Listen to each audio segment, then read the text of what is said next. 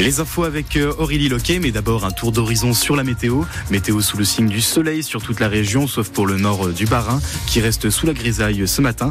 La météo complète juste après le journal de France Bleu Alsace.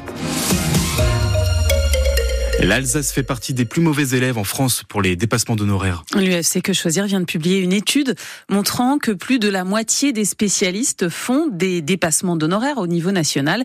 Et c'est encore plus chez nous, Chloé Geoffroy. Prenons un exemple parmi les chiffres de l'UFC que choisir. Dans le Haut-Rhin, 84% des gynécologues pratiquent un dépassement d'honoraires largement supérieur au tarif fixé par la sécurité sociale, à savoir 30 euros. Ce qui veut dire que concrètement, une patiente taurinoise va payer en moyenne sa consultation 52 euros. Et ça pose problème, explique Jean-Philippe Meyer, président de France Assos Santé dans le Grand Est, un collectif d'associations d'usagers du système de santé. On comprend que c'est des mécanismes qui peuvent conduire à ce qu'on appelle le renoncement en soins, c'est-à-dire que les gens vont naturellement renoncer à consulter un médecin spécialiste parce qu'ils ne vont pas pouvoir à un moment donné en fait assurer le coût de la consultation. Et ça, c'est un phénomène inquiétant en termes de santé publique. Des inégalités d'accès aux soins, c'est ce que pointe en effet l'étude de l'UFC Que Choisir qui révèle que 38% des personnes qui s'estiment en mauvaise santé renoncent à des soins pour des raisons financières.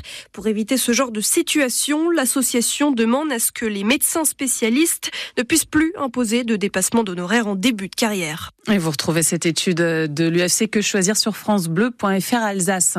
Plus de 300 personnes rassemblés devant le consulat de Russie hier à Strasbourg avec des drapeaux ukrainiens et européens pour le deuxième anniversaire du début de l'invasion de l'Ukraine par les troupes russes.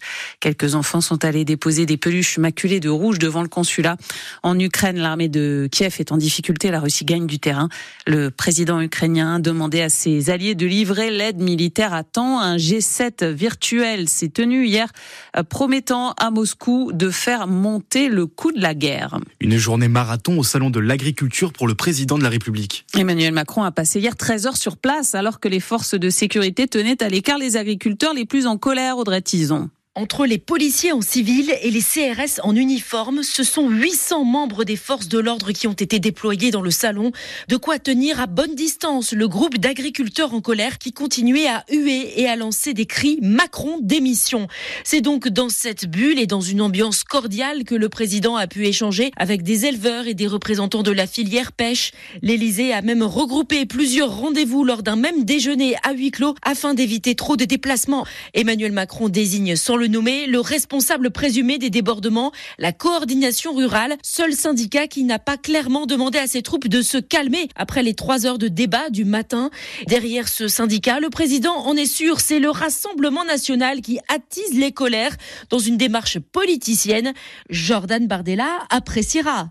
Jordan Bardella qui est attendu euh, aujourd'hui sur le salon. Pour rappel, sur le fond, Emmanuel Macron a annoncé hier la mise en place d'un prix minimum pour les produits agricoles, ainsi qu'un plan de trésorerie d'urgence pour les agriculteurs les plus en difficulté. Dernière ligne droite dans les négociations entre les forains et la municipalité de Strasbourg pour trouver un site pour la foire Saint-Jean. Le Vaken en travaux n'est plus disponible. Les forains refusent de s'installer à Haute-Pierre pour des raisons de sécurité. La dernière proposition sur la table, c'est une foire euh, éclaté sur plusieurs sites de la ville, mais les forains ne sont pas franchement convaincus. On fait le point euh, dans le journal de 7h30 et dès maintenant sur l'appli France Bleu. Une défaite 3 à 0 hier pour le Racing contre Brest. Les footballeurs strasbourgeois ont été fantomatiques. Le public de la Méno n'a pas apprécié. Les Ultra Boys 90, un groupe de supporters, ont même quitté euh, les tribunes à une demi-heure de la fin du match. Ça aurait compliqué donc pour l'attaquant Kevin Gamero. C'est pas facile, mais bon, on peut les comprendre. Hein. Ils viennent nous soutenir tous les week-ends et on va dire qu'on a failli ce soir. On a failli aussi à, Lorient, à nous de se poser des bonnes questions pour les prochains matchs, à nous de rester unis et de, former un groupe. On l'a fait il y, a, deux mois, à nous de, retrouver les clés pour gagner des matchs le plus rapidement possible pour la tête et pour la confiance. Et je pense qu'on est retombé dans, nos travers il y a quelques mois. On, a joué contre une belle, une belle, équipe aussi de Brest qui sait à quoi jouer. Ils ont joué simple, efficace et voilà, ça a fait mouche. On a tous conscience du classement, que tout le monde est revenu derrière. On ne doit pas jouer avec la peur. On sait que jouer le maintien, c'est pas facile, mais à nous de rester unis, de, de continuer à travailler ensemble pour courir les uns pour les autres. Et au classement, le Racing est toujours 12e de Ligue 1. Mardi, les footballeurs strasbourgeois ont rendez-vous avec Lyon pour tenter de se qualifier pour les demi-finales de la Coupe de France. Pas de miracle hier pour les joueuses de Strasbourg, Arenheim, Truchtersheim, battues en première division de hand par Metz, 25 fois championne de France. Une défaite 34 à 24. Les Alsaciennes ont toutefois réussi la performance de remplir le Rhenus avec plus de 5600 spectateurs. Un record. Une victoire tout de même hier en Alsace en volée. Le VMH a battu Paris-le-Valois 3-7 à 1. Et puis cet après-midi, place au rugby sur France Bleu Alsace. Troisième match du 15 de France au tournoi des Six Nations contre l'Italie à partir de 15h55. Et puis une bonne nouvelle, si vous voulez profiter de la neige dans les Vosges pendant les vacances, le lac Blanc rouvre des pistes de luge et des circuits de raquettes.